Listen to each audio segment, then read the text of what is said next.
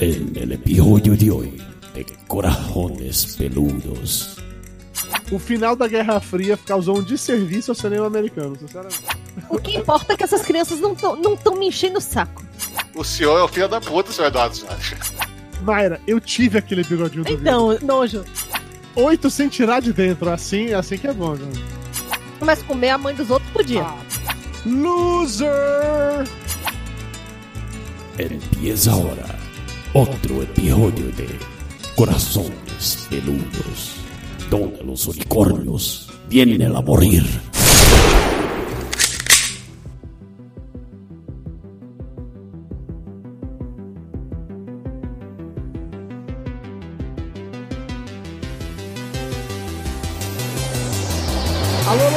Corações peludos espalhados por todo o Brasil! Este é o podcast Corações Peludos e é aqui que os unicórnios vêm para morrer. Eu sou o do Salles, do meu lado direito está a mulher que me faria cantar bem alto para que todos pudessem me ouvir durante o fim do mundo, Dona Mayra Marai! Ia cantar o quê? O que você quisesse, meu Queria que eu cante pra você. Posso cantar desde o tema lá do História Sem Fim até cantar o tema, o nosso tema, que é Encosta Neu, dá um cheiro meu. Se você quiser, eu canto. Oi. Sempre, sempre, Pense esse nome romântico. Demais, só um poço de romantismo.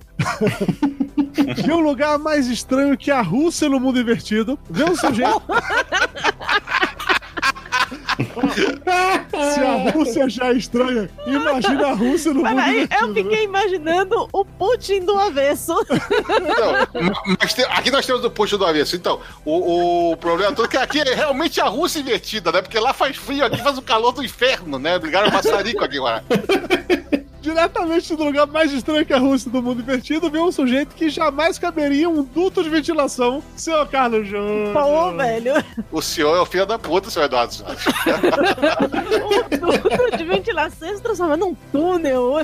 Você sabe escrevendo esse negócio, eu coloquei um túnel de ventilação. Eu falei, puta, não, num túnel. Pensar em túnel é grande, o Júnior caberia. Num duto ele não cabe, não. Atualmente eu tô achando que eu não tô dando mais naquela manilha de esgoto, entendeu? É, amiga, depois que casa é foda. É assim que acontece. Engorda mesmo. Engorda mesmo, não tem jeito não. É, O nosso convidado de hoje é um cara que sempre dá prejuízo nas sorveterias porque pede pra provar todos os sabores. Diretamente do podcast Passaporte Orlando, senhor Felipe Trindade. Aê, beleza, que bom estar de volta aqui, cacete. Esse- E vamos falar de uma temporada que só não é mais perfeita porque a Erika McLean não falou Yippee motherfucker! Ah!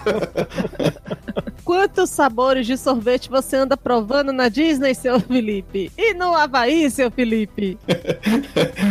Me- Menos do que eu deveria e mais do que eu poderia. Felipe, com certeza todo mundo já lhe conhece, é óbvio disso. Você já veio tantas vezes aqui que você já é figurinha carimbada. Mas se a pessoa por acaso ainda não souber quem você é, fala um pouco do Passaporte Orlando. como é que Impossível, é, uma como é que é. famosidade dessa, Velocidade, gente. Felipe. Passaporte Orlando hoje, a audiência dele é o triplo do Papo de Gordo. Você Isso pensa? fala mais sobre o Papo de Gordo que sobre o Passaporte Orlando. Eu admito, mas... Olha, se for se basear nas minhas últimas 3, 4 semanas aí, eu tô concorrendo fortemente a roubar o posto do Dudu Salles de Mr. Rice Guy, porque caceta, tô gravando podcast pra caramba por aí. Então, você aí que tá afim, gosta de viajar, tá afim de viajar, adora os parques da Disney, é, nos parques do Universal ou que mais, e tá louco pra ir pra Orlando, acessa lá passaporteorlando.com.br, a gente tá na iTunes, tá no Spotify, tá no seu agregador de podcast favorito. Dudu e a Mayra já participaram lá com a gente algumas vezes, foi bem divertido, então se você não conhece, que tiver afim de conhecer, fica lá, vai ser um prazer recebê-los lá no Passaporte Orlando. E hoje falaremos sobre algo quase tão divertido quanto a Disney, que é a série Stranger Things.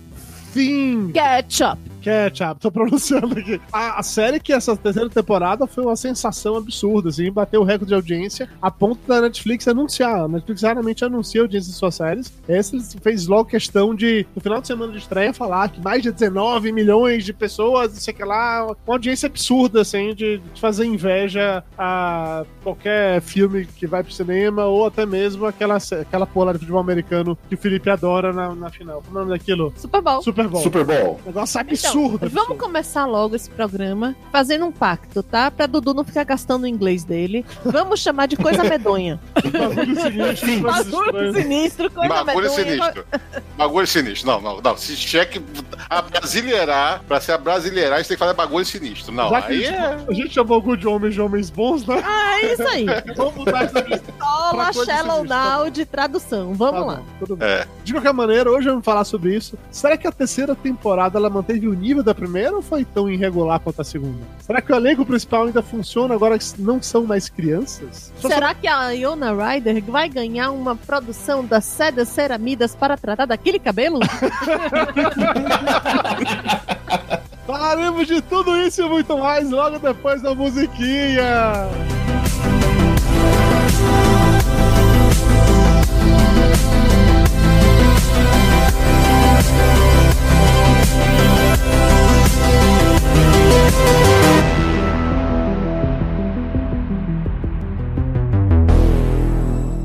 Pra começar, eu queria fazer, na verdade, uma, uma pergunta, um momento abrir coração pra todos vocês aqui. Que assim, tem tanta coisa pra gente, ver ultimamente: Netflix, Amazon, HBO, as séries avulsas não mais passam na TV, as novelas da Globo que mais assiste. É tanta coisa pra ver que assim, quando estreia uma, uma série como como Como é? Coisas sinistras. Bagu- não, bagulho, Bagulho sinistro. sinistro. Bagulho sinistros. Vocês fazem ela furar a fila de vocês pra assistir logo? Ou vocês, sei lá, encaixam na fila em um dado momento? Como é que funciona isso? Pra mim, cara, na, na, na última temporada, como eu achei a temporada meio medíocre a segunda temporada, eu não tava com prioridade nenhuma. Quando você me encheu o saco pra mim pra gente gravar esse podcast, eu fui assistir e, e ela teria furado a fila, porque tá muito boa essa temporada, saca? Você fez a maratona assim, ver tudo de uma vez só? Aos Vi tudo de uma vez só, sentada direto, não, não, parei de assistir, foi um atrás do outro, até acabar. Oito sem tirar de dentro, assim, assim. Oito é bom. tira de dentro, é estilo Júnior.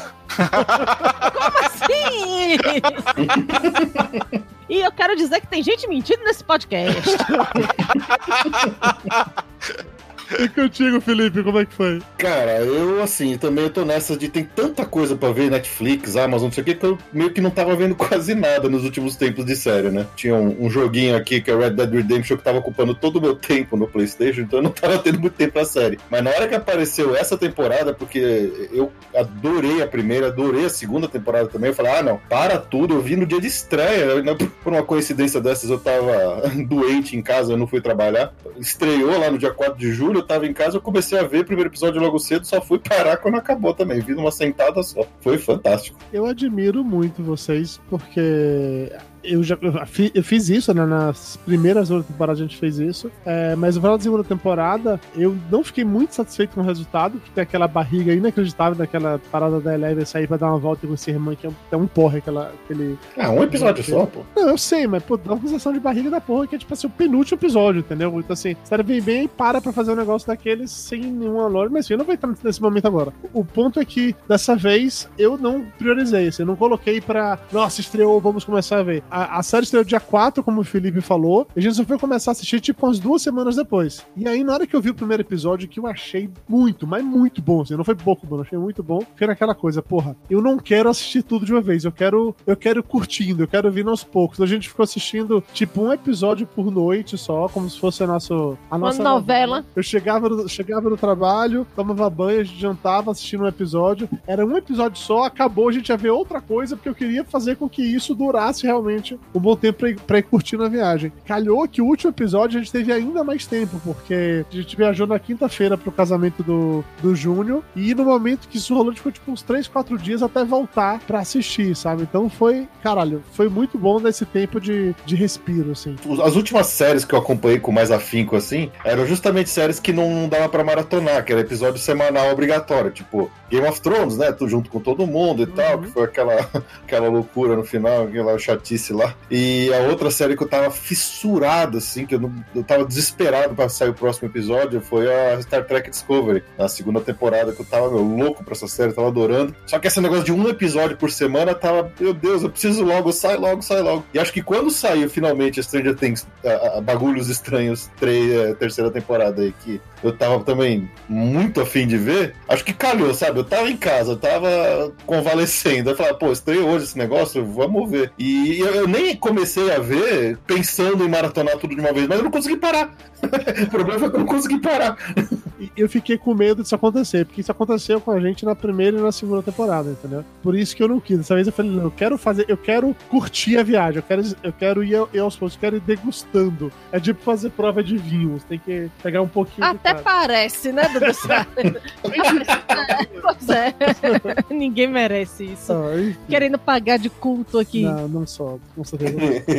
Todo mundo sabe aqui que quem manja de vinho mesmo é só a a Mayra. Você não manja porra nenhuma, Dudu. Não, não, não- não sei nem como é que abre garrafas. Mas aqui em casa que abre garrafas de vinho é Mayra e não eu. Pra você ver como são coisas são. Mas enfim, feita essa breve introdução, a partir de agora vamos falar com spoilers livres, tá? Então, se você não assistiu ainda, tava naquela curiosidade, sabe que você vai tomar spoiler pra caralho a partir desse momento. E começando com uma pergunta que assim: como diabos aquelas crianças ficaram tão feias? Eu sei que adolescente. eu sei disso. É normal, eu Gente, entendo. a Eleven tá, continua linda. A Eleven tá linda, a Max tá linda, o Dusty tá fofinho, porque, né? Tá, porque o Doce. Ele é doce. Ele é Doce. Mas todos os outros tão feios para caralho, velho. Que porra é essa? Ah, Isso se chama menino adolescente. É, não- é inevitável. Isso é, é a É, é natureza. muito legal que às vezes você olha assim, os braços estão muito desproporcionais do resto do corpo, né? Desengonçado, né? Cresce, é, cresce braço, cresce perna e o corpo fica, né? e como é na vida mesmo, né? É por isso que, que as meninas se desenvolvem antes dos meninos. Pelo menos as meninas já ficam com o corpo de verdade, enquanto os outros crescem primeiro uma coisa, depois cresce outra. Eles vão crescer de uma maneira mais uniforme. Então, sim, a Eleven, a Eleven tá muito bonita. Ela já, já é praticamente uma, uma mulher, vamos colocar assim. A Max também. É nesse momento entra a Sandy Júnior. Eu cresci agora, sou mulher.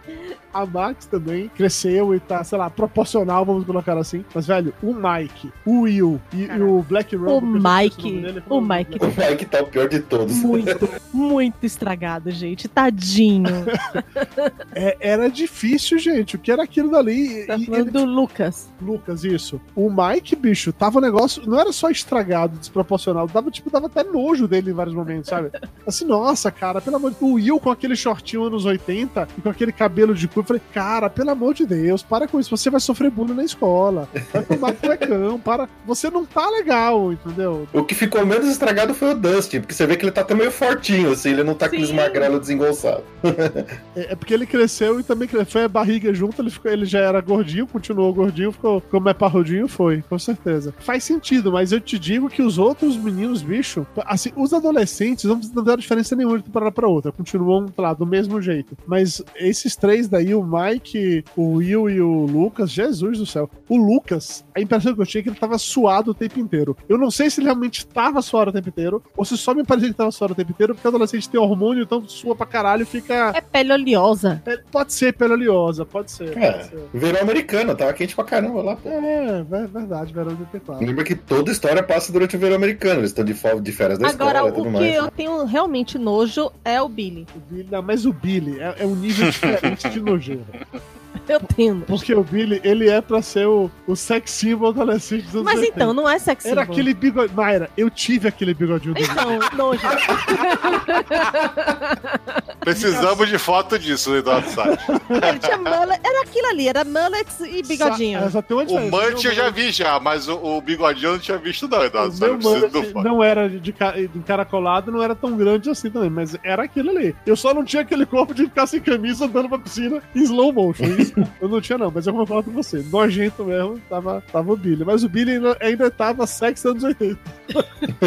É, mas, porra, foi, foi muito estranho pra mim aquele povo todo desengonçado. Eu não tava preparado pra aquilo, não, de verdade. Ah, você tá sendo bobo. Não, não é bobo. É só que as pessoas crescem, faz parte, tá tudo bem, eu aceito. Mas é, ficou mega estranho, porque eu fiquei comentando com o Mayra que, assim, cara, pra mim não foi difícil ver o Mike e a Eleven namorando e tal, porque começou na outra temporada, foi tudo fofo, bonitinho, coisa de criança. Mas me dá um certo pavor em imaginar que a potencial quarta temporada vai ser, sei lá, com a Eleven e o Mike descobrindo o sexo. Mas, tipo assim, eles transando a primeira vez no, no dia da formatura, entendeu? Eu não, Não, tô porque- preparado pra isso. Eu não tô preparado mesmo pra isso. Não, cara, porque eles vão ter o quê? 12 anos, 13 anos? Não vai, não vai ser Eles só vão imatura. 14 nessa série já, porra. Essa temporada estão com 14 Sim. anos. Sim, mas eles estão fazendo papel de mais novos. Não, não. Na série eles, tão- eles falam que eles estão com 14 anos. Ah, é? Já fala É. 14? Tem um momento que o Lucas tá discutindo com a, com a irmã lá, com a Erika, que aí ele fala que ele tem 14 anos. Quer dizer que na próxima eles vão ter, sei lá, 16. Nos anos Caraca, 16. esses moleques são muito, muito pequenininhos, aí toma, né, cara?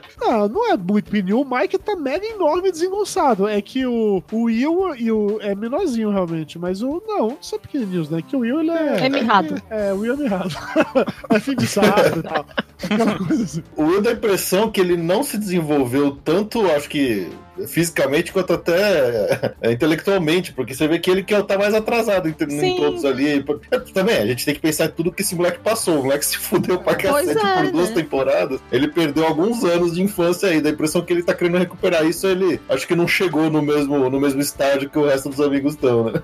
E é engraçado que, que esse lance dele do Will ficar puxando pra querer fazer é, jogar RPG com os caras, e os caras só precisando de namorada, não sei o que e tal. Isso me lembrou, sei lá, um desses textos aleatórios que, que aparecem na internet, que é algo assim: ah, um dia será o último dia que você saiu pra brincar com seus amigos e você não vai nem lembrar e tal. Eu acho que o Will era o único que tava ligado que aquele verão. Você ia ser- não entendeu a mensagem. Não entendi a mensagem? Não, não entendeu a Qual a mensagem. A mensagem está desde a primeira temporada. O Will é gay. Tanto que tem aquele ponto ali, porra, eu sei que você não gosta de menina, por isso que você tá desse jeito. Eles, eles classificaram essa temporada como. classificou direto como Will, a moça, a moça em perigo sempre, né? Que precisou ser resgatada nas primeiras duas. E na última temporada é, deu faniquito porque os amigos estavam namorando. Ah, Júnior, você, você foi numa visão mega radical. Agora eu só pensei no Não, fato. Dudu aqui todo romântico, todo saudosista do, do Playmobil dele, É, porque do Forte Apache. E, e foi escroto isso, cara. A, a mensagem, a, tipo assim, do jeito que tratou a, a homossexualidade do Will, foi escroto pra caralho, porque transformou ele numa bicha faniqueta. Ah, eu, não- eu acho que não. Eu acho que é mais tipo aqueles estresses traumáticos de soldado que voltou do Vietnã. sabe? Não, é que vocês não pegaram por aí, mas ficou bem claro isso pra mim. Tipo assim, agora deixou bem você claro tá que. muito coração peludo. Não, Tá muito se vocês coração pegarem a peludo, primeira. Se, se vocês pegarem a primeira temporada lá, quando o Will desaparece, a mãe vai, vai desabafar lá com o Harper lá na delegacia, falar que o Will sofria bullying porque chamavam ele de gay, não sei da quanto, e o Harper pergunta que, que se ele é, e ela fala assim, ah, eles conversam na mesma hora. Então, essa temporada classificou duas situações homossexuais ali. né? A menina, né, deixou bem claro, e o Will, que o diálogo foi final, entendeu? O Will é gay. E a situação que tratou uma e tratou o outro foi bem diferenciado. Número um, o nome do cara é Hopper e não Harper. É, seja, eu errei só uma letra só, tá bom demais pra mim.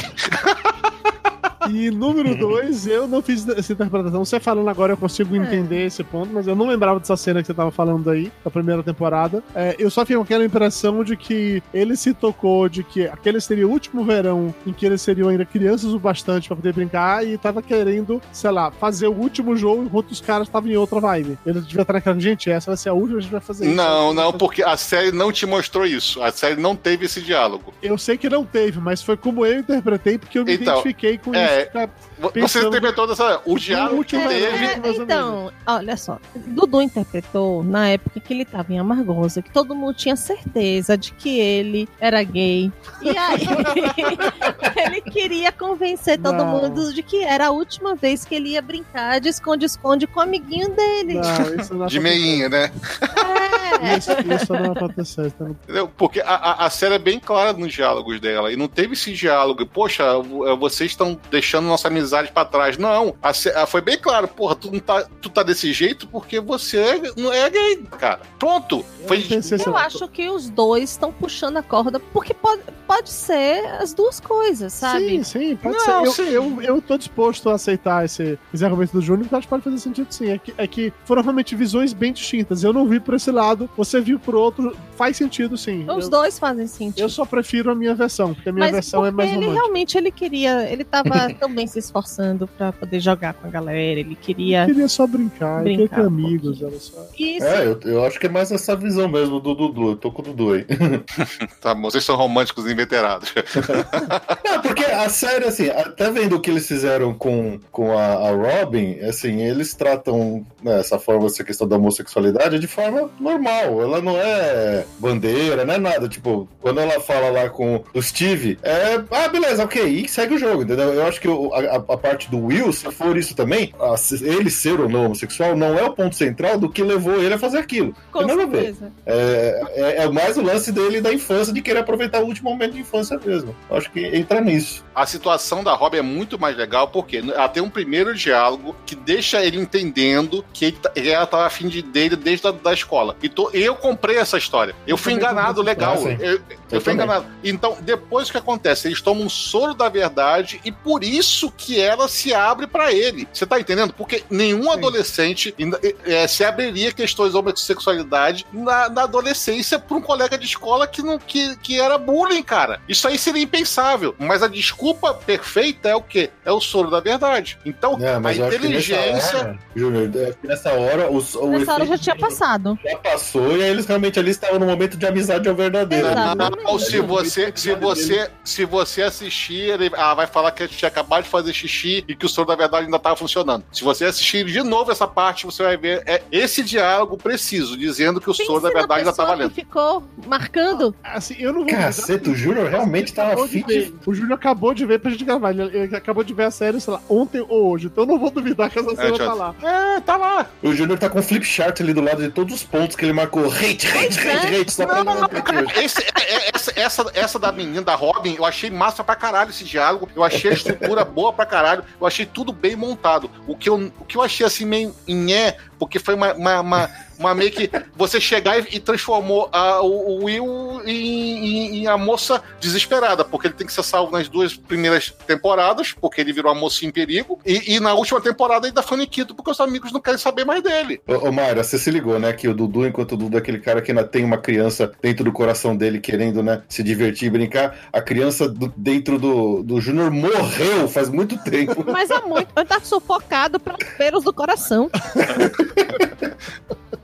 Já que a gente tá falando da, da Robin, que é a filha da Uma Turma com o. Como é o nome do cara? Ethan Rock. Isso, é filha da Uma Turma com o Ethan Hawke. Cara, Legal. é Por impressionante. sinal, ela usa é o da sobrenome do pai. É impressionante como ele é a cara da Uma Turma. Na hora que apareceu primeiro, eu falei, nossa, eu sabia que era filha do Ethan Hawke por causa do sobrenome. Eu falei, nossa, essa menina parece com a Uma Turma e tal. Aí eu comentando no trabalho, falaram assim, "Não, é porque ela é filha do Ethan Hawke com a Uma Turma. Eu falei, ah, Né, mano, é uma. E ela é igual os dois, né?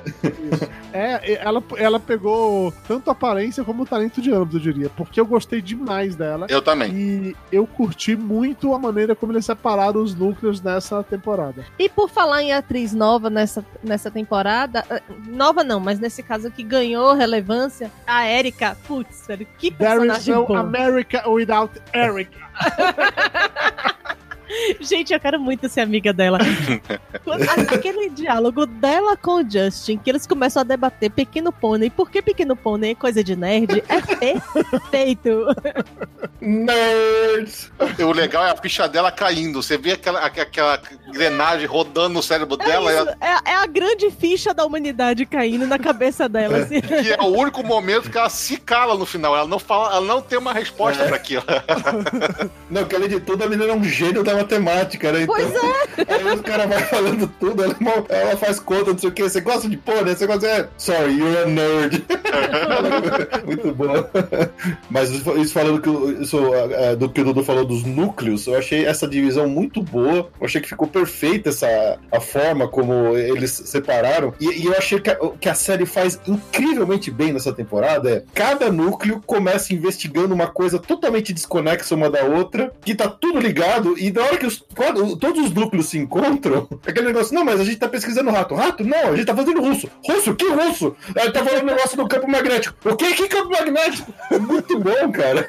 Não, sim, i- isso é muito legal. Eu tenho uma ressalva sobre alguns núcleos de como ficou- ficaram funcionando, porque eu achei que alguns ficaram meio chatos. Mas espe- especificamente o grupo da, do Dusty, do Steve, a Robin, a Erika, é o meu favorito ever, assim. Sim. Eu queria Mas que a eu- série inteira fosse E apenas aí- sobre os quatro. Por falar em núcleos, assim, a Joyce explicando, usando imã de geladeira, do que tá acontecendo, e as outras pessoas olhando pra cara dela de minha filha, você bebeu, você usou drogas, o que que tá acontecendo? Você tá preocupado com o imã de geladeira que não tá grudando, é isso mesmo?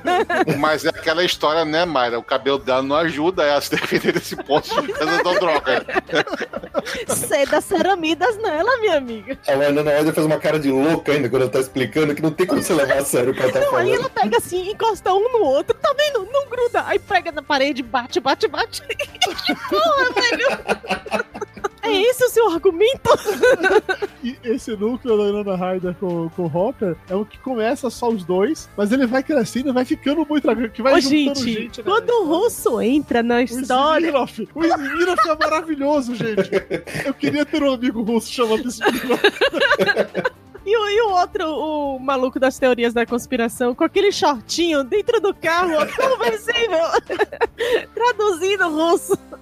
É muito bom, viu? É muito legal como eles tiveram que arrumar umas formas meio anos 80 pra fazer com que a história funcionasse. Mas, cara, ninguém sabe falar russo, é óbvio. A não não ser existe alguém. internet. Então tinha que arrumar um cara que ele é maluco o suficiente, assim, Saber Fora porque da ele tava caixinha. pesquisando coisas do lado. porque ele sabe falar russo. Não, tem que ser esse cara. Vamos pegar o carro aqui, vamos andar X quilômetros, tá no meio do mato, porque aquele cara vai saber falar russo. Cara, eu acho isso muito legal, porque E vem cá, você, aquela minha teoria do. é, quando a gente vê filme de criança, quantas vezes a gente pergunta cadê o pai dessas crianças? É quanto a gente tá velho dentro da gente, né? Caralho, dessa vez, tipo assim, alopraram, que tipo assim, os pais, foda-se as crianças. Eu vou, eu vou pra puta que pariu de negócio antes de ver minhas crianças numa cidade que só dá merda, entendeu? Que tem demônios andando negócio. Ah, é 4 de julho. Toma aqui esse tanto de bomba na mão dessas crianças aqui, ó.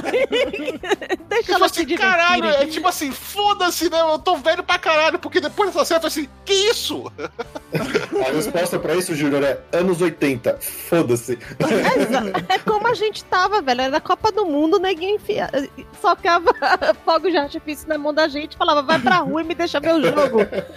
Cara, o pior que você falou, cara, eu, eu juro que dessa vez eu não tinha pensado nisso, porque o tempo inteiro ficava o Hopper e a Joyce falando que tinha que voltar pros filhos deles e tal, mas eu esqueci nesse rolê, sei lá, que os pais do Lucas e da Erika não aparecem no momento que a Erika fica desaparecida por pelo menos 24 horas, e ela é tipo uma criança, entendeu? E daí? Os pais da, da Max e do Billy nem aparecem, foda-se. A mulher Foda-se. do Mike só queria pegar o Billy e depois que o Mike desaparece, não tá nem aí. E a mãe do Dustin, assim, o menino chega de, de, de viagem, fica com a mesma roupa da porra do campo de, de viagem lá do, do, do de férias, campo de férias lá dele lá, durante Ciências, X dias, fica desaparecido, vive no shopping e ela nem tchum pra nada. Nem tchum pra nada. Júlio. Tipo assim, foda-se, sabe? Foda-se. O que importa é que essas crianças não estão não tão me enchendo o saco.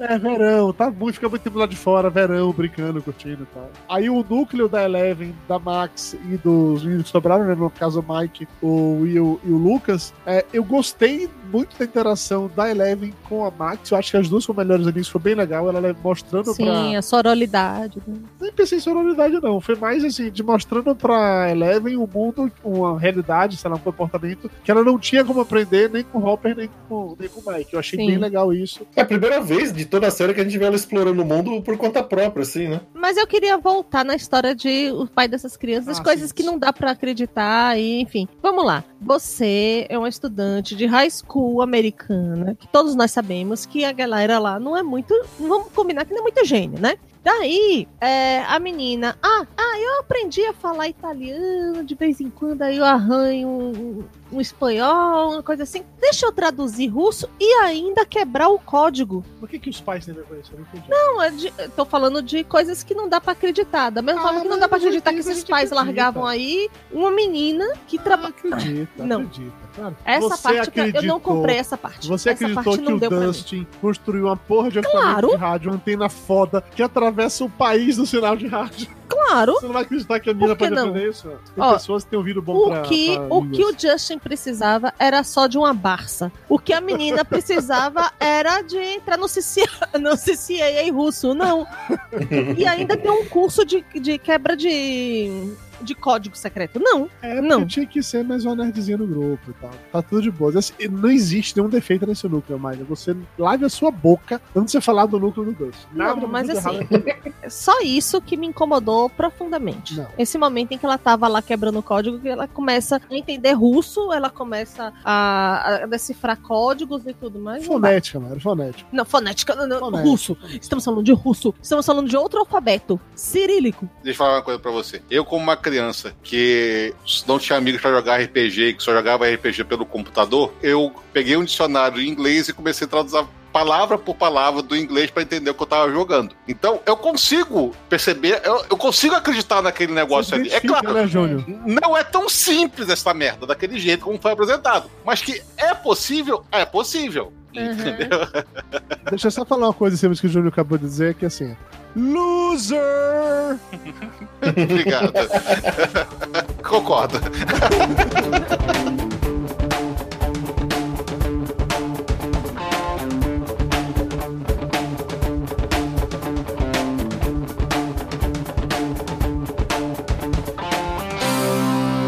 Dos núcleos, o único que eu não gostei, que me irritou, foi o núcleo da Nancy com o irmão do Will, que eu nunca lembro o nome dele. Como é o nome dele? do Will? Mas ninguém se Ninguém importa. né? Nossa, que chato, velho, que chato, que chato. Mas ela já era chata antes. Pois é, mas ela era chata porque ela era patricinha. Aí era engraçado ela esse negócio. Agora que ela, ela virou tipo heroínazinha, ela ficou só chata, entendeu? Não tem a, a- a quebra de como era antes. Ou talvez ela, ela não era tão chata antes que o Steve no núcleo dela funcionava. Agora que ela ficou sozinha, só com um cara lá que também é um- uma falta de carisma inacreditável, ficou só chato. Investi- investigaçãozinha de, de série boba pra chegar lá e ver a mulher comendo negócio. Eu achei chato pra caralho. Apesar de que deram um destaque muito bom pra ela na, na série. E, e parando pra pensar, agora a gente comentando aqui da Joyce, da Erika, da, da própria Eleven, eles deram um destaque muito legal pras mulheres na, na série. Todas as personagens femininas são muito fortes e tiveram funções muito, muito específicas na série, assim, que moveram a história. É, desde a Joyce dando esporro nas pessoas pra conseguir o que, que queria, é, ligando lá pro cara do governo, dizendo: mande um exército agora, porque não sei o que, não sei o que. a galera com medo e realmente obedecendo. Mande um exército agora! Imã de geladeira não gruda, porra! Até passando pela Eleven, caralho, ela esgotou os poderes dela nessa temporada, de tudo que ela usou e fez coisa pra cacete. Não, Mas ela tava usando até pra fechar a porta, ela tava usando o, o poder É, Jedi né? dela ali, pô. Ela tá usando pra qualquer coisa. Felipe, seja sincero, quantas vezes na sua vida você não tava sabe, deitada na sua cama, você olhou pra porta, você esticou a mão, tentando fechar ela naquela coisa assim de ou usando a força, ou usando a telecinese da Jean Grey. Quantas vezes já não fez isso? É, é que cada vez que usa dá aquela sangradinha ali no, no, no nariz, né? Daqui a pouco acaba a sangue, de tanto que ela sangra pelo nariz pra fazer a poder. Eu acho que foi meio que isso acontecendo, porque tem uma cena que mostra um monte de, de resto de, de, de guardanapo, não, de lenço sujo de sangue, depois que ela fez uma parada. Então eu acho que é por isso que esgotou mesmo. Chegou uma hora que o corpo falou assim: minha filha, você perdeu um litro e meio de sangue nas últimas 24 horas. Eu vou desligar o botãozinho do poder aqui, senão você vai morrer, ô filho da puta. Acho que é meio que isso. E sem contar que você teve hemorragia por causa do bichão que tava na sua perna. É. É, mas eu curti a Eleven, ela tá muito legal, ela tá muito boa nessa série, né, nessa temporada. Ela tá, meu, arregaçando com o poder dela, ela tá muito legal. Ela literalmente estava arregaçando mesmo o poder dela. Eu achei que esse lance de tirar o poder dela no final, pra que ela não tivesse que ser novamente a pessoa pra resolver tudo, foi legal porque pelo menos fez algo diferente, né? Nas primeiras temporadas, quem resolveu no final foi ela. Foi o poder dela que chegou lá e destruiu a porra toda e explodiu Demogorgon ou fechou a fenda. E nesse tiraram ela da história exatamente pra que tivessem a oportunidade de usar outras soluções. Eu achei isso um negócio legal, sem cair naquela coisa chata da temporada passada, que pra história mover, afastaram ela de todo mundo, porque senão ela resolveria tudo em 10 minutos, né? Porque levaram o nível de poder dela um negócio tão alto, tão absurdo, que precisava fazer alguma coisa realmente pra tentar colocar os pés no chão, assim. Mas, tipo assim, eu acho que entrou naquela história do Dragon Ball, sabe? É que talvez você não entenda, Dudu, mas, tipo assim, cada temporada que tem do Dragon Ball, os caras ficam mais fortes e tem que treinar mais, sabe? Então, cada vez mais a escalada do, pro- do problema tá um absurdo. Qual vai ser a- a ameaça da próxima temporada? Sabe? Não, eu ou, entendo, vai ser, vai ser ou vai ser gravidez na adolescência ou vai aparecer um monstro do tamanho do shopping. Não, eu entendo e eu concordo com você nesse sentido. Eu tô dizendo exatamente porque na segunda temporada eles afastaram a Eleven do grupo, senão ela teria resolvido aquilo tudo muito rápido. Ela voltou pra resolver no final. Nessa temporada, elas, eles não afastaram ela do grupo, mas a história dela foi rolando em paralelo com ela usando o poder para caralho, para caralho mesmo. E aí fizeram isso no final, simplesmente desligar. Porque senão, cara, ela entrava lá embaixo do negócio da base russa, não precisava de mais ninguém. Ela sozinha empurrava os caras pra longe, podia É. dar, acabou, entendeu? Cara, eu, eu, acho que na, eu, eu acho que na verdade na temporada passada a ideia era outra. A ideia de você ampliar as pessoas com poderes na, na- no ambiente da, da série. Só que aquelas mudanças de roteiro que a gente sabe muito bem que ocorreram na, na, na temporada passada, que até o vilão da história mudou, entendeu? Que era pra ser o, o cara que todo mundo depois ficou amando, que é o, que é o Guni, né? E o, e o amigo gay do Frodo. É... alguma coisa mudou na série que eu não sei se foi pra esse ponto. Tanto que esqueceram completamente aquela história dos poderes das outras pessoas na outra temporada. Porque a mãe dela foi apresentada que a mãe dela tinha algum poder, mesmo catatônica daquele jeito, ela tinha algum poder, é mais fraco do que a Eleven, mas ela tinha. E tinha outra menina também que fazia os outros verem as coisas. E nessa temporada ninguém falou desta merda. Júnior, eles esqueceram tanto isso que naquele trailerzinho que passa assim de resumo da segunda temporada, eles nem mostraram isso. O resumo da segunda temporada é os meninos aprontando altas confusões até que um momento a Eleven chega e ela vai lá e fecha o, o portal. É isso. Não, Não, parece nada a aquele sidequest. Bitch Eleven. Eu não sei se eles esqueceram ou se eles deliberadamente realmente falaram. "Ah, nessa temporada não cabe, acho que não, não, não caberia aqueles personagens. Aí aí, justamente a Eleven perdendo os poderes agora no final dessa pode ser um gancho pra eles reaparecerem no segundo e treinar de novo. Sei lá, eu acho que não tinha a ver com, com essa temporada e eles tiraram. Não, não- não vejo problema em tirar. Pode até ser que volte, pode ser que não. Sei lá, acho que não, não, Eu não faz que não Porque, tipo volte, assim, sinceramente. O, o, o tamanho da ameaça que foi ao ponto da Eleven ter perdido os poderes, tipo assim, cabia completamente a equipe superpoderosa é, Fator X, entendeu? Aparecer lá dentro do, da série, cara. Ué, mas- mas que motivação que eles teriam pra aparecer, Júnior? Eles, eles, não- eles não têm uma amizade, eles não têm é, base em Rockets, eles não moram lá. Não tem porquê. Mas a Eleven poderia manter um contato com a menina. Com o quê? Com o celular dos anos 80? Não, telefone, cara. Tinha 80. Telefone nos anos 80. Tinha telefone nos anos 80. Tinha Grupo telefone, inclusive, no do- carro dos que o prefeito pega. O prefeito pega o telefone no carro, inclusive. Tinha Teletrim, Felipe. Tinha Teletrim, Felipe. Teletri. Ele é muito velho, realmente. Você... Não, mas assim, considerando os poderes da Eleven, ela poderia entrar em contato com a menina pela mente, como ela, como ela É, poderia. fez em alguns momentos. Eu acho que eles perceberam que aquilo foi mega criticado, que ninguém gostou daquela merda e apenas desencanaram disso pra fazer uma temporada que ecoasse mais a primeira nesse sentido. Agora, eu honestamente espero que não tragam aquela porra de volta, porque pra mim foi o Ou tragam mega- bem feita, né, cara? Porque É, cara, se- como foi daquele jeito, não se foi bem feito. se ajudar, se acompanhar a história, dá pra trazer de volta. Mas só o- direito. O, o que ficou ruim naquela história toda foi que ficou uma coxa de retalho, não ficou legal. Você está elogiando exatamente a estrutura dos núcleos dessa, dessa temporada. Na outra, não tinha essa estrutura, era tudo assim, foda-se. Vamos jogar um monte de coisa aqui, um monte de referência que vai, todo mundo vai gostar. E quando eles viram que a coisa não era muito bem assim, eles meio que ouviram que o- os fãs estavam falando e fizeram uma coisa que todo mundo gostava, melhorzinha, cara, muito melhor do que a segunda temporada. A segunda temporada foi uma merda, ponto, acabou. É, a- a- e eles Foi uma voltaram. merda. Foi. Não, merda. Comparada à primeira, comparada à primeira e à terceira, ela foi. Se vamos botar assim. Uma merda muito forte, vai. Não seja um, um hater da internet que é zero. Não, um- eu, eu- não, não, não. Eu, eu não tô falando, eu não tô falando assim que foi uma temporada que, que foi um cocô que ninguém assistiria. Não. Foi em comparação Peraí, às outras duas peraí. temporadas. Foi uma merda, mas não foi o cocô que ninguém assistiria. Foi só uma merdinha bonitinha, exatamente. meio cheirosa. Uma, che- uma merdinha polida. Foi melhor que Batman vs Super-Homem, seguindo nossa tradição da série, da- daqui da- do programa. Mas não foi, um- foi, um- foi uma série, sei lá, foi uma temporada 5, 7, sei lá, foi por aí. Não foi uma temporada horrorosa, não foi o, o final de Game of Thrones, saca? Eu não vou nem estar assistindo com você. Tá bom, tá bom. Foi Batman vs Superman. Também Marta. não vou entrar nessas discussões. Foi Marta, entendeu? Foi uma, foi uma temporada Marta. Eu Pô, foi assim. se fosse pra, pra colocar as três na ordem de qual é a favorita, a segunda temporada seria realmente a última dessa lista. Eu concordo com você, porque eu acho que ela tem vários, vários problemas, mas pra mim é claro que eles aprenderam com esses problemas na segunda temporada pra fazer direito na terceira. Desde, sei lá, o Dustin e o Steve funcionaram muito bem na segunda temporada durante os dois episódios que eles ficaram juntos. Pensaram, caralho, isso funcionou muito bem, vamos colocar eles juntos a temporada inteira e vamos colocar mais gente nesse, nesse rolê. Eu acho que isso foi bem legal. Nesse sentido, eu concordo com, com você, sim, de- de- dessa Não, e vamos, e vamos até arriscar, porque podia quebrar a química toda, por exemplo, do- do- dos dois, botar a menina na jogada. Podia ser uma, uma coisa que não funcionasse. E funcionou pra caralho, sabe? Ficou ótimo aquilo ali. Então eles arriscaram. Teve coisas que eles arriscaram. Não foi só, tipo, ah, seguir no figurino. Não, esse roteiro, essa temporada, o roteiro tá muito melhor. Tá ótimo. Tá tudo amarradinho.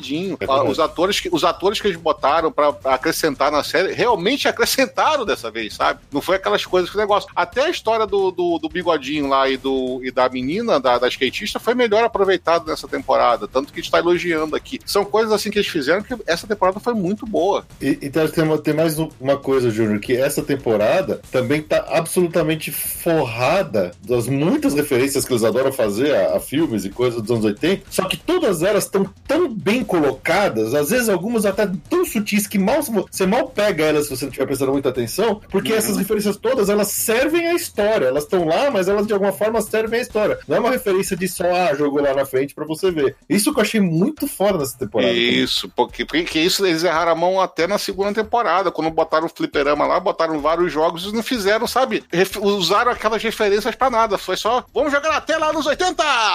E, e foi assim, sabe? Enquanto nessa daí, eles trouxeram o Exterminador do, o Exterminador do Futuro do Schwarzenegger, mas colocaram ele num papel próximo do Exterminador do Futuro de verdade, assim. Não, e co- quando apresentaram ele, quando apresentaram ele, você sabia que aquele cara era o vilão, porque ele, ele fez a entrada do, do Exterminador do Futuro, cara. Sim, Pronto. Sim, sim, sim. Não, vamos, vamos, conver- vamos, vamos, vamos, falar sé- sério aqui. Os russos são os melhores vilões, vai, pelo amor de Deus. Sim, porra, bicho. Com certeza. cara. Sempre. O final da Guerra Fria causou um desserviço ao cinema americano, sinceramente. Putin, fica a dica. É, o Putin tá aí pra isso, cara. Ele tá mudando essa, essa história.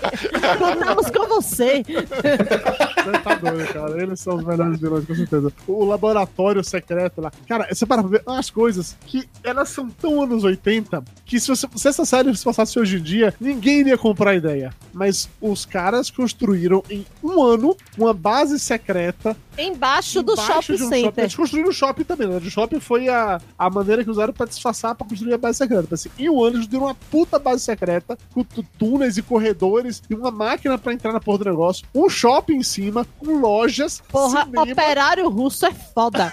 Eu posso estar enganado, mas eu acho que essa história do shopping já aparece na primeira temporada. Na segunda, eu tenho certeza absoluta que já estão falando do, da do- do término da construção do shopping. Então, se os russos que estavam construindo a base secreta e estavam construindo isso, pelo menos na segunda temporada já estava lá. Só que a gente não viu, não fomos apresentados, entendeu? Na segunda, eu tenho certeza absoluta que, que, que essa história do shopping que estava sendo construído gerou até protesto na segunda temporada. Pode ser, mas se considere que quando começa essa terceira temporada, começa com aquela cena que você passou no- lá na Rússia no passado, deu merda, e aí vem a história. Você tem um ano pra poder resolver o rolê. Então eles construíram esse negócio em um ano. Foi quando eles Não, mudaram não. A base, eu acho que já estava sendo construída. O equipamento que, de teste, sabe? Que aquele lá na Rússia era um tá protótipo. construindo a base, velho. Se a história foi que eles tinham feito na Rússia não deu certo, e aí a solução que eles chegaram foi, puta, vamos pros Estados Unidos onde o negócio abriu. Já ele Não, mas eu em um ano. Não, cara, não, não foi em um ano. Eles, eles chegaram, o final do protótipo, eles chegaram em um ano. Ou seja, o equipamento funcional completo que explodia e desintegrava Eu- todo eu mundo. concordo com o um ano. Você quer dizer Ele que aquela tava- cena do início já era no. Já era lá. naquela base? Já era lá. Não, não tavam- era naquela. Era um protótipo, era uma, era uma base secreta, aquela base que tem no final da Não, temporada. eu né? acho que já era lá, Júnior. Não, não era, Era porque lá e neve. estavam como se eles estivessem. Enquanto, pra mim, na minha cabeça, no mundo maravilhoso da cabeça de Mayra, aquilo ali aconteceu assim. Enquanto a segunda temporada estava rolando, lá da Fenda, que abriu no meio da propriedade e tudo mais, e que saiu pra todo mundo ver, tava tendo também a outra fenda que era dos russos tentando abrir lá debaixo do shopping enquanto tava construindo o shopping. Eles já estavam trabalhando ali. Aí deu ruim e eles pegaram e deram um ano pro cara para poder aperfeiçoar o negócio. Na minha cabeça funcionou assim, porque quando o, o russo sai e fala que você tem um ano para resolver isso, ele sai na neve, num, num, tipo num, num, num bunker. Ou seja, era na Rússia. Era na Rússia. Para mim, aquele equipamento que estava construindo lá é o equipamento protótipo, é o equipamento inicial para ver se dava certo o, o, a, a, a, o que, que eles estavam planejando. Mas a base em Hawkins já estava sendo construída já porque eles sabiam que tinha alguma coisa errada lá em Hawkins. Quando eles chegaram no final do, do protótipo, chegaram, ó, oh, tá funcionando esta merda, levaram o equipamento para Hawkins. Eu tenho certeza que tem ouvinte, porque a internet é cheia de gente mais inteligente que a gente. Alguém vai corrigir a gente. Vai corrigir vocês, eu tô sempre certo. É, mais uma vez é uma questão de como você interpreta. Eu entendo que eles fizeram na Rússia, deu merda, você tem um ano pra fazer é, resolver, e o cara fala assim: olha, galera, lá em Hawkins aconteceu isso, que deu uma merda, tudo, a gente pegou aqui, captou nos nossos sensores, não sei o que e tal. Talvez seja melhor a gente fazer isso lá. Eu constrói a base lá, enquanto eu construo o equipamento, a gente faz a parada lá e dá certo. Tanto que você, tipo assim, é, o, o Demon Dog que eles estão lá, para mim, é o Demon Dog da segunda temporada que eles capturaram e levaram pra Rússia. Pode ser. Eles podiam estar na segunda temporada, já podiam estar lá. Eles já estavam construindo o shopping, fazendo todo o projeto da, da parada e capturaram o cachorrão lá para levar para a Rússia. E aquela referência para o, a, o, a Mosca 2 foi maravilhosa. Diga-se de passagem, eu adorei aquela referência. A saída do Demon Dog, da, a, refer... a saída do Demon Dog dentro da, da caixinha. Ah, sim, sim, é sim. a Mosca 2 pura, pura, pura, pura. Sabe que provavelmente quem tá escutando esse, esse podcast agora deve Não ter, lembra. além de você, deve ter tipo assim, duas pessoas que assistiram a Mosca 2. Se a muito. Mosca ainda vai. A Mosca 2 é, não, não é ninguém. obscuro o suficiente é. pra, pra ninguém. É, é um filme merda, não assista. É um filme merda, mas a referência foi perfeita. Foi a mesma cena. Mas assim, e por falar em coisas obscuras e tudo mais, ninguém vai falar da, das mães lá na beira da, da piscina. Isso não é coisa obscura, isso é, isso é picardias estudantis. Cara, não. Isso não. é referência clara.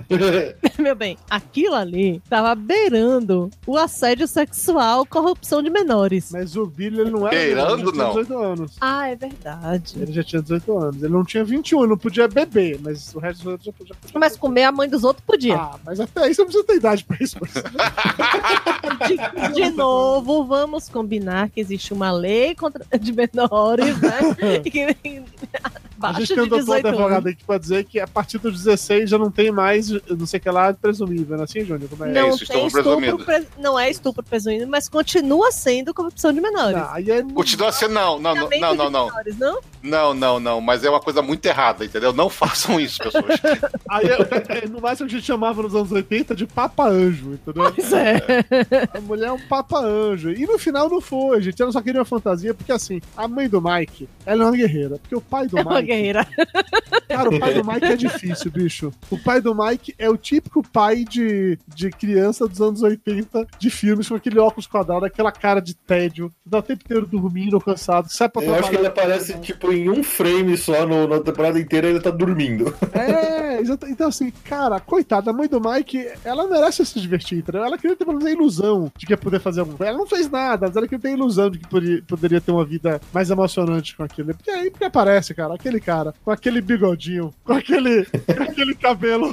Pra você Mano, ver o nível de desespero da coitada. Tudo era melhor que o pai do Mike, né? Quem pode fazer em relação a isso? Mas a gente tá falando de, de, de romancezinho, de amorzinho e tal. Cara, eu tive uma dificuldade muito grande em comprar o romancezinho que quiseram fazer com o Hopper e com a Joyce. Pra mim foi um núcleo cômico, foi muito legal, foi engraçado, tinha toda a estrutura de comédia romântica, mas eu não comprei em nenhum momento o- uma relação de amor dos dois. Eu acho que ela, inclusive, em nenhum momento, acho que ela se interessou de Acho que verdade. nem pelo- ela, é, nem ela comprou. Não, peraí, peraí. Eles estavam eles estavam meio que construindo isso, acho que desde a primeira temporada, mostrando que eles eram amigos de infância. Na segunda temporada tem alguns momentos lá que ela tava com o Bob, né? Mas eu acho que isso é uma coisa que tá sendo construída desde o começo da série. Não, cara, que tá sendo construído desde o começo da série é uma tara dos, dos, dos- roteiristas pela aquela Phoebe Cates, que o que tem de referência dessa atriz na porra da, da de Stranger Things é, é absurdo, sabe? É absurdo. Vocês sabem quem é, né? Aquela que, que na picadilha estudantis arranca o peito, é que tá no Gremlin, que faz o papel do- da namorada do Ela negócio. tira o sutiã e mostra os peitos, é, É. diferente. É, Ela não Entendeu? Então, é, arranca os peitos pra fora. São várias coisas ali que eu. Dessa vez teve até o cartaz dela tirando o, o biquíni do negócio. Eu falei assim, porra, esses caras tão parado nessa menina mesmo. Adolescente, né, bicho? Adolescentes, anos 80, é uma referência muito clara a isso. A primeira, e ela é citada nominalmente nessa série, nessa temporada, na hora que o Dustin fala, né? Que a namorada dele é um misto de Phoebe Cates é que a é misto de Phoebe Cates com. Esqueci o nome da outra pessoa. A citação vem nominal, além de tudo, nesse. Vem nominal, não. É. Falando na namorada do Dustin, vocês em algum momento acharam, quando todo mundo tava zoando dizendo que ela não existia, que ela realmente não existia ou vocês sempre acreditaram que ela existia? Eu sempre acreditei. Ah, cara, olha, eu vou ser bem chato. Você, eu vou, vou falar que na hora que ela não falou, eu falei, olha, ela vai aparecer no último episódio e vai ajudar a resolver alguma treta no final. Exatamente que vai... o que eu pensei. Eu ainda ia atacar um beijão nele na frente de todo mundo, pra ele ser o único que beija ali, além do, do Mike da, da Eleven.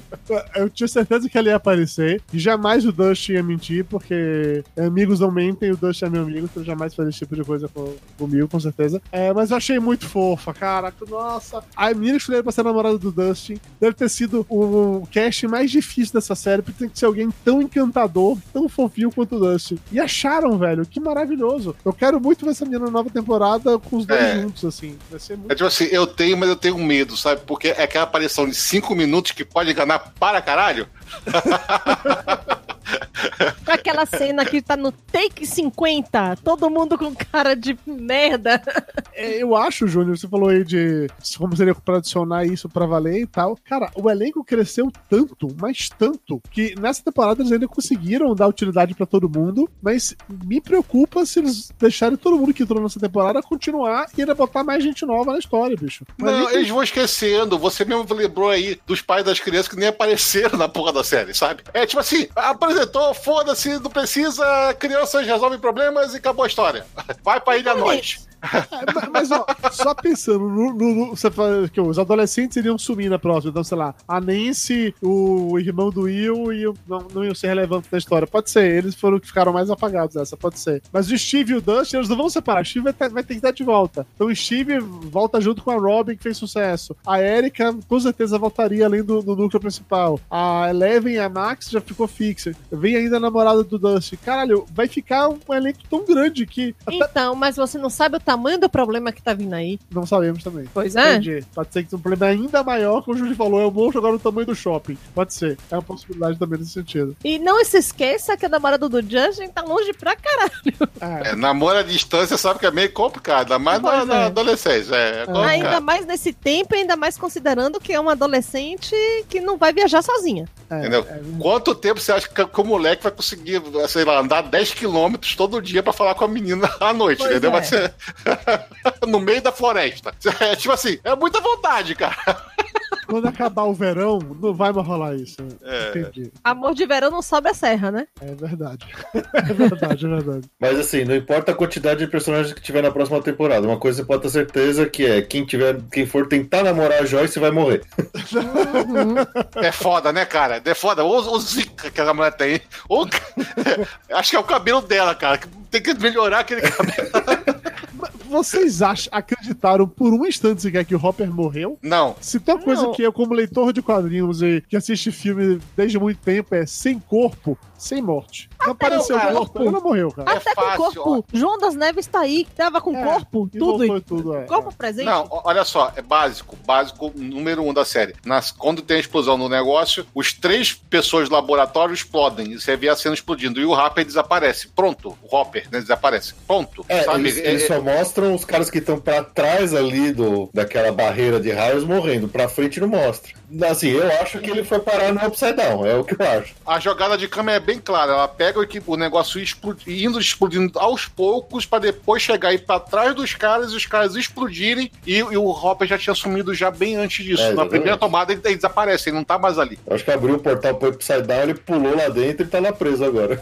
Eu tinha pensado nisso até o momento da cena pós-créditos. Eu não, eu não acredito que seja o Upside Down, porque o Upside Down a gente sabe que é venenoso. Então que ele não conseguiria ficar muito... passou tanto tempo lá, o Will já passou muito tempo lá. Eu acho que aquela cena pós-créditos final que fala do americano é meio que pra despistar. Deve ser um outro personagem que a gente ou não lembra, sei lá. Não, mas ele fala: é, esse não, pega o americano. Aquele cara que sai falando russo é americano. Não, não. Fala, é, não pegue o americano, pegue o outro. É, é entendi errado. Então pode fala ter para não pegar o americano. Então existe um americano que tá preso ali. É para todo mundo pensar que é o Hopper, na verdade pode não ser, sabe? Pode ser o, o cara que era o pai da Eleven lá na primeira Ó, temporada. pode lá, ser né? essa história que a gente estava discutindo aqui da, da base e o aparelho que estava num lugar e estava no outro. Pode ser que o, um aparelho tivesse ligado na Rússia e o outro aparelho tivesse ligado nos Estados Unidos, entendeu? E quando chegou, deu curto, ele, ele foi pro outro lado. Porque ele, Virou um pela portal, base. assim. Ele virou um portal. Porque pela regra da série, ele não vai conseguir ficar, por exemplo, um ano lá. E já tinha passado nove meses, um, um não sei quanto tempo depois, É. porque morreu. Ele já teria morrido no, no Upside Down. Então, eu acredito que, que ele consiga ficar vivo numa base, numa prisão russa, porque. ele é o Rambo. É, ele é o é- Rambo, entendeu? Ele representa. Então, Júnior, não sei se você pegou, mas assim, é, me deu a impressão que quando chega o exército americano lá, eles não acham ninguém, eles não acham nenhum russo. Aí não dá pra saber por onde que eles fugiram. A impressão que dá é que de repente eles entraram em algum portal e foram aparecer na Rússia.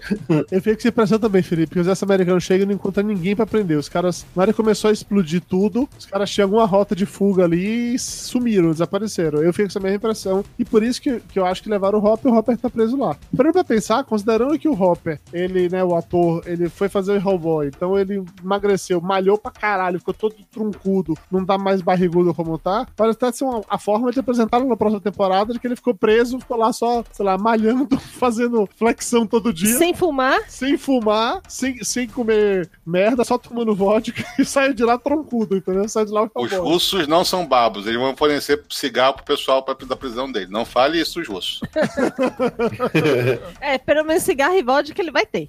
Vai ter. Isso aí eu garanto. Comida já é outro problema, mas a cigarro e vodka ele tem. Na- nada como uns meses sofrendo, apanhando e brigando num gulag russo pra, pra transformar o cara no Hellboy, né? Então eu acho que sim, ele tá vivo, eu acho que ele volta na próxima. Talvez ele não volte pra ser no primeiro episódio, sabe? Talvez ele seja. Ele vai ser o arco em paralelo. Que o cara lá, o, o conspiracionista, descobre que alguma coisa do Hopper, e ele e a Joyce vão trabalhar junto e o Hopper vai ficar. Não sei, sabe? Você se lembra da primeira temporada, quando a, a 11 some e você fica, todo mundo faz mil teoria, e que no final acaba, chega e ela só saiu daquela sala pelo, pelo, pelo Upside Down e, f- saiu atrás do corredor e fugiu. E tava na floresta e passaram, nos primeiros 10 minutos da série, já apresentaram ela tá viva e tá resolvido. Eu acho que vai ser tipo assim, Dudu, não vai ter muito mistério nessa história, não. Eu acho que eles vão apresentar de cara logo que, ó, ele tá vivo e vai fazer alguma coisa. Eu, eu, eu também acho que eu quero dizer que eu acho que ele não vai encontrar com a galera toda de cara logo, entendeu? Eu acho que ele vai ficar. é, o núcleo dele vai ser tipo a volta dele pra reencontrar A com as fuga, pessoas. né? É. Não sei se a fuga ou ele no processo de voltar a encontrar as pessoas. Porque também no final dessa temporada eles separam as pessoas, né? Porque a Joyce vai embora. Ou senão vai ser tipo aquele clássico dos anos 80, aquela história clássica dos anos 80, que vai dar uma merda muito grande e vão chamar um condenado pra resolver o problema com, com promessa de libertar ele. Pronto, sabe? É o roteiro básico dos anos 80, era isso, cara. Pode ser. Os russos vão continuar insistindo, fazendo, fazendo fazer uma Paranauê. E só E ele, merda, que já conhece, experiência, Aí trazem ele, pode ser. E aí, nesse momento que tiram ele de um local que ele tava, sei lá, protegido, ou coisa assim, a Eleven consegue conquistar os poderes dela de volta, e aí entra naquele negócio lá que é tudo preto com a aguinha no chão, e acha, descobre que o Hopper tá, tá vivo, e aí ela abre um buraco e abre uma fenda pra ir lá na Rússia buscar ele, sei lá, pode ser. Oh, seria uma ótima história. Todo dele. mundo ir pra Rússia.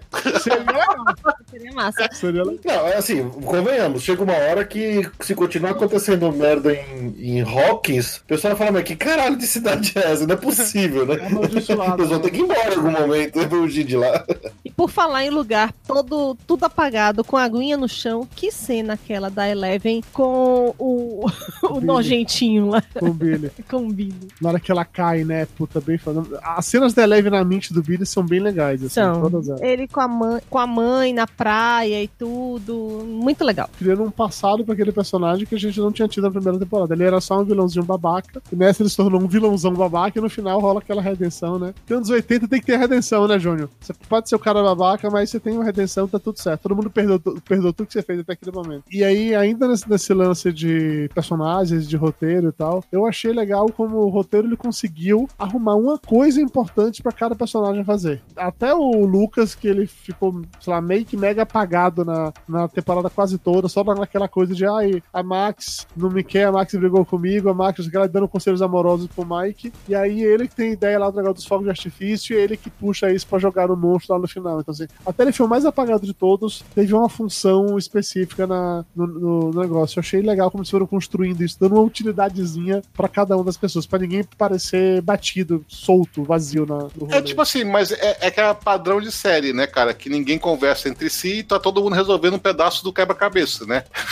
Sim, mas assim. é, Foi bem feito. Especificamente, é, é, dessa vez eu até achei que eles conversaram muito. Só que eles conversaram, tipo assim, no penúltimo episódio, né? Porque eram núcleos diferentes, que cinco minutos de episódio, cada um explicou o problema, se dividiram de novo e saíram pra resolver. O que pra mim foi mega estranho é porque assim, ok, galera, a gente se encontrou, a gente definiu o que vai fazer, e agora vamos, vamos nos separar porque cada um tem uma missão. E aí separaram exatamente os mesmos grupos, sabe? Assim, ne- nem pra disfarçar. O Hopper foi com o conspiracionista e a Joyce para baixo da terra, o núcleo do Dust inteiro foi lá pra água do rádio, o núcleo da Eleven ficou no shopping, e aí, pra, só pra juntar, porque eu também tinha perdido a função, a Nancy ficou lá junto com o cara. Mas assim, não podia mudar de novo? Qual era a necessidade de ter ficado daquele jeito? Por que a, a tinha que sair o Dust junto com a, a Erika e a Rob e o Steve pra lá? Não precisava aquele povo todo, sabe? Não precisava a Erika estar junto. Não faz sentido. Precisava, faz sentido, é a regra do Scooby-Doo. Sempre A regra do salsicha vai com o Scooby-Doo. É.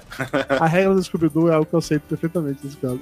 Queria falar uma coisa que eu queria falar, assim, que eu achei muito foda da, da, da série como um todo, da, do Stranger Things como um todo. O quanto, eh, o como eles estão conseguindo que cada temporada tenha seu próprio tom, seu próprio estilo, seu próprio assunto, sem se repetir. Eu tenho até um pouco de medo do que, que eles vão fazer numa próxima temporada, numa quarta temporada, de, de ficar mais do mesmo, sabe? Porque você pega a primeira, é, a, pra, pra primeira, pra segunda, pra terceira, essa temporada agora, você vê que não tem nada de upside down. né? Eles não falam, eles não repetem de novo upside down. É, e, e é gore, ela é nojenta, aqueles, aqueles massa de carne derretida que forma aquele monstrengo. Pô, aquilo muito referência do, do Enigma do Outro Mundo. Eu achei muito louco isso na série, sabe? É, Como eles estão conseguindo se renovar, se reinventar sem se repetir. Eu espero que eles continuem isso. E, e até por isso que dá a impressão que assim, não vai ser uma série muito longeva. Talvez tenha mais uma ou duas temporadas no máximo, porque senão eu acho que o negócio, o assunto ali acaba, sabe? É bom que eles não, não se estendam demais e o negócio fique ruim. É, cara, mas vai ter mais uma temporada, senão vai ser Things na faculdade, né? Porra, não, vai virar barra- barrados no, ou vai virar barrados no bar que ninguém consegue fazer faculdade fica com o mesmo amigo do segundo grau, cara. Vai ser, ou vai ser uma merda ou vai ser outra. Vai ser um negócio complicado. Mas eu o, o- pelo menos cinco temporadas seria legal. é, o, que, o que eu acho é o seguinte, que a série tá evoluindo e, tá, e, e as referências que ela estão faz, tá fazendo na série, elas estão evoluindo também e estão sendo aplicadas. Por exemplo, o Enigma do Outro Mundo, o Invasores de Corpos, que foi muito utilizado, basicamente algumas cenas idênticas da- da- das duas séries, elas foram aplicadas dessa vez. Não foi só uma referência boba, entendeu? Foi uma referência que foi aplicada na série. É, é, eu, eu tô com medo, porque dessa vez eles fizeram muita referência de volta para futuro. Então, você tem ou, ou o Hopper tá na, tá na, na cela russa, ou o Hopper voltou pro passado. Seria legal, hein? A viagem no tempo seria realmente, inclusive, um arco totalmente diferente do que eles iam fazendo até então. E É, isso aí. ficaria nessa mesma categoria aí de coisa de ficção científica ou fantasia relacionada com os anos 80. Seria foda, Ju. Eu não tinha pensado nisso, não, mas seria foda se o Hopper voltou pro Porque passado. a única referência de filmes e de séries que eles não utilizaram ainda fisicamente na série foi é, o De Volta para o Futuro, que só foi apresentado agora porque só agora que o filme estreou no- na, na época deles, entendeu? Mas as outras referências já tinham sido apresentadas. O Invasor de Corpos estava lá desde o começo, desde a primeira temporada, tinha referência a Invasor de Corpos. A coisa que também é usada na, na série também quando faz aquela bolha lá e que, que forma o Demogorgon lá monstruoso lá, aquele bicho lá que eu não sei qual é o nome dele, é, é utilizada também na primeira e na segunda temporada. Então há uma evolução da, da coisa, das referências que eles estão utilizando, que é uma coisa que eu gosto muito da, da série. Deles utilizarem as referências fo- fundamentar alguma coisa que está acontecendo em cena. Até a referência do Duro de Matar com a Erika lá dentro do duto de ventilação. É fantástico aquilo. Cara, seria muito legal se aquela explosão levou o Hopper, jogou o Hopper no passado, ou alguns meses, ou algum, sei lá, uma parada dessa. Ele tem de ficar, tipo, escondido, resolvendo umas paradas pra não voltar no passado, pra não confundir as pessoas, até esperar Já chegar pensou no se tempo. a Eleven conseguiu fugir por causa dele? Como assim conseguiu fugir de onde? Lá da primeira temporada que ela foge. Porra, é verdade, é verdade. A gente podia descobrir que, na verdade, ao longo do, do tempo inteiro, o Hopper ajudou a galera em coisas. Quando... Porra, gostei, eu quero isso. Eu quero viagem no tempo. Eu quero muito viagem no tempo agora. Eu adoraria ver esse tipo de coisa pra ele chegar no, no, no futuro de, de novo. Tipo de Volta para o Futuro 2, né? Que a gente vê as mesmas histórias, só que de um outro lado. Eu, eu gostaria de ter. Seria uma coisa foda, mas é aquele sempre medo que dá, porque você sabe que de vez em quando uma, uma viagem no tempo é complicada. Ou é foda pra caralho, ou é uma merda fodida, né? Então você fica ali no, no desespero do que vai acontecer, porque nunca é mais ou menos, né? Sim, sim. Mas gostei, gostei dessa possibilidade. Seria, seria realmente interessante.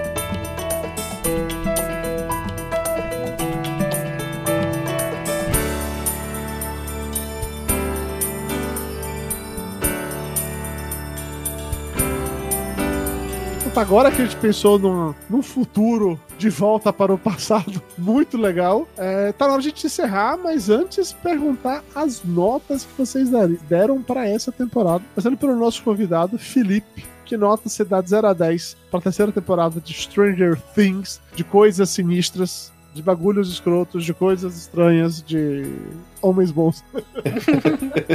Bom, a, a- a parada, Paradas Estranhas 3, eu acho que não merece nenhuma nota menor que 10, cara, porque acho uma temporada perfeita, bem encaixada, com um roteiro redondinho, núcleos bons, atuações incríveis, personagens novos que entram pra adicionar na série de verdade. É, as referências são na medida certa e ainda servem à história, não são só coisas jogadas na tela. É, efeitos especiais, cara, aquele tá bem feito pra caramba, assim, pra uma série de TV. Eu achei muito boa. Ah, A quantidade de episódios também, acho que na medida certa, se fosse, sei lá, 13, ia ser muito esticado, não tem barriga, sério, sabe? Então, porra, nota 10, 10 sem, sem medo de ser feliz.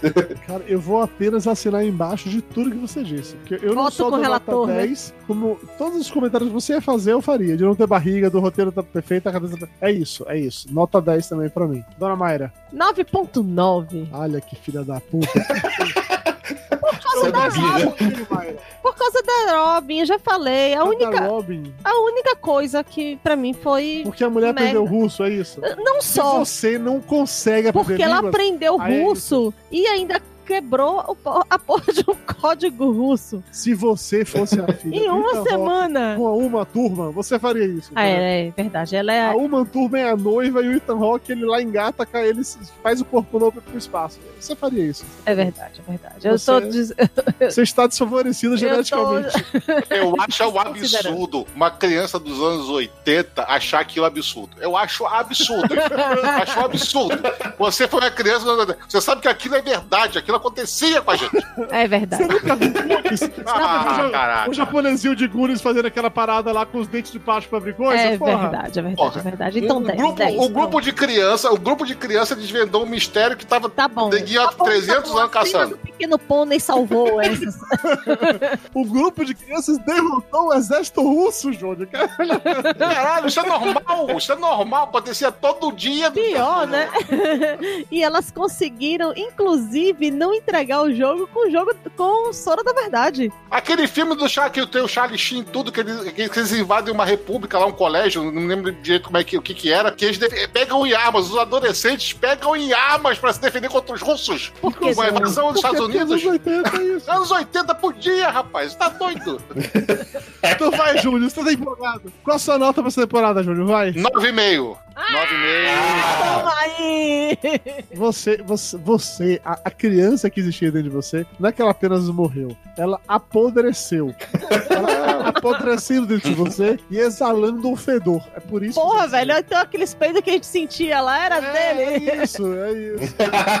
Por que na vermelho? Tirou meio ponto de quê, Júnior? Cara, teve a- o- o- alguns diálogos que eu já comentei aqui no episódio, já tá, tá meio assim, eu achei muito forçado, achei transformar o Will na, na donzela em perigo, é, ficou ruim pra caralho. Tá certo que vocês não entenderam dessa maneira, mas é isso que foi apresentado na série, o que vale o que tá na série. Uma coisinha ou outra que eu fiquei, eh, não ficou legal, mas é tipo assim, a série tá fora pra caralho, em comparação à temporada anterior. Puta, a, a próxima temporada vai furar a fila, porque eu tô doido pra saber o que tá acontecendo ali de novo. E eu não tava doido pela segunda temporada, entendeu? Então eu acho que a, a, a série subiu pra caralho caralho, tá ótimo, tá excelente, mas ela ainda tem umas coisinhas que ela pode melhorar e eu não gostei de alguns discursos da série. Esse, o coração do Júnior é um portal por onde extravasa o Upside Down. O Upside Down tá vazando pro nosso mundo pelo coração do Júnior. Exatamente.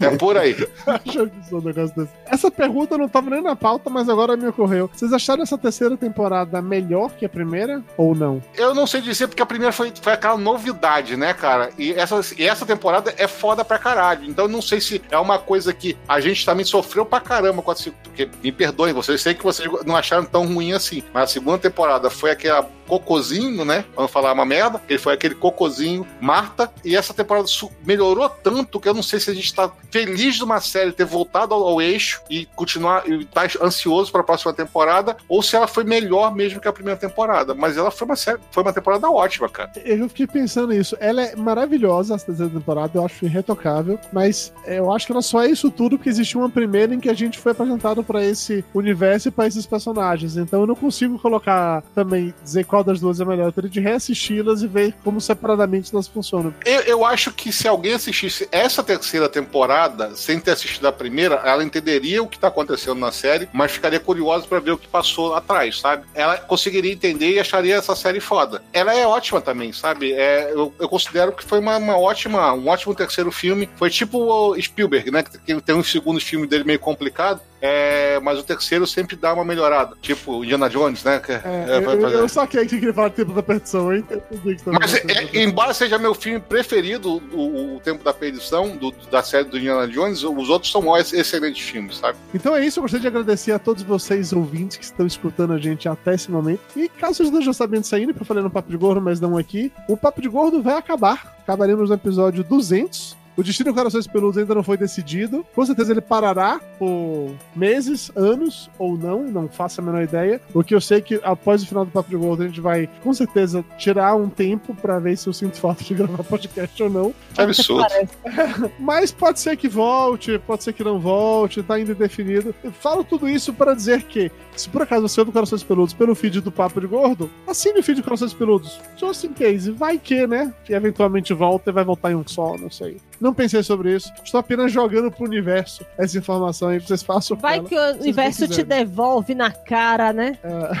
Vai que o, universo me devolve com o Dermogorgon batendo na minha porta, né? Não sei. É que assim, eu vou acabar com, com tudo, mas vai que a gente assiste a quarta temporada de Stranger Things e eu acho tão fora que eu viro assim. Júnior, vamos trazer o Carlos Peludo de volta? Dudu, você gostou de Batman vs Super-Homem, cara. Qualquer coisa que aparecer no negócio, você vai querer fazer essa merda. Porra. Ah, vai. Mas vai Pode fazer mesmo. showzinho, é, porra. Ah, Tá querendo rapaz. confete, tá querendo aquele fica, fica, Não, não, fica, vai ter Não bolo. vai não, acabou, já foi avisado, acabou. acabou. Aí, galera, vamos encher o Dudu, lotar a caixa dele de e-mail pedindo pra ele ficar. Vamos, vamos abrir essa carteira e vamos pagar o padrinho, caceta. Eu ia fazer um jabá do padeiro, mas isso, agora eu fiquei constrangido, não vou fazer mais.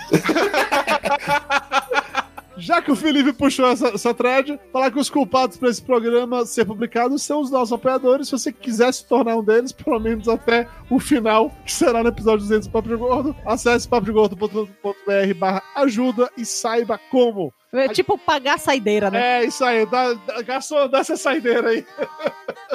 é isso, galera. Valeu, um beijo pra todo mundo. Diga tchau, Mayra. Tchau, Mayra.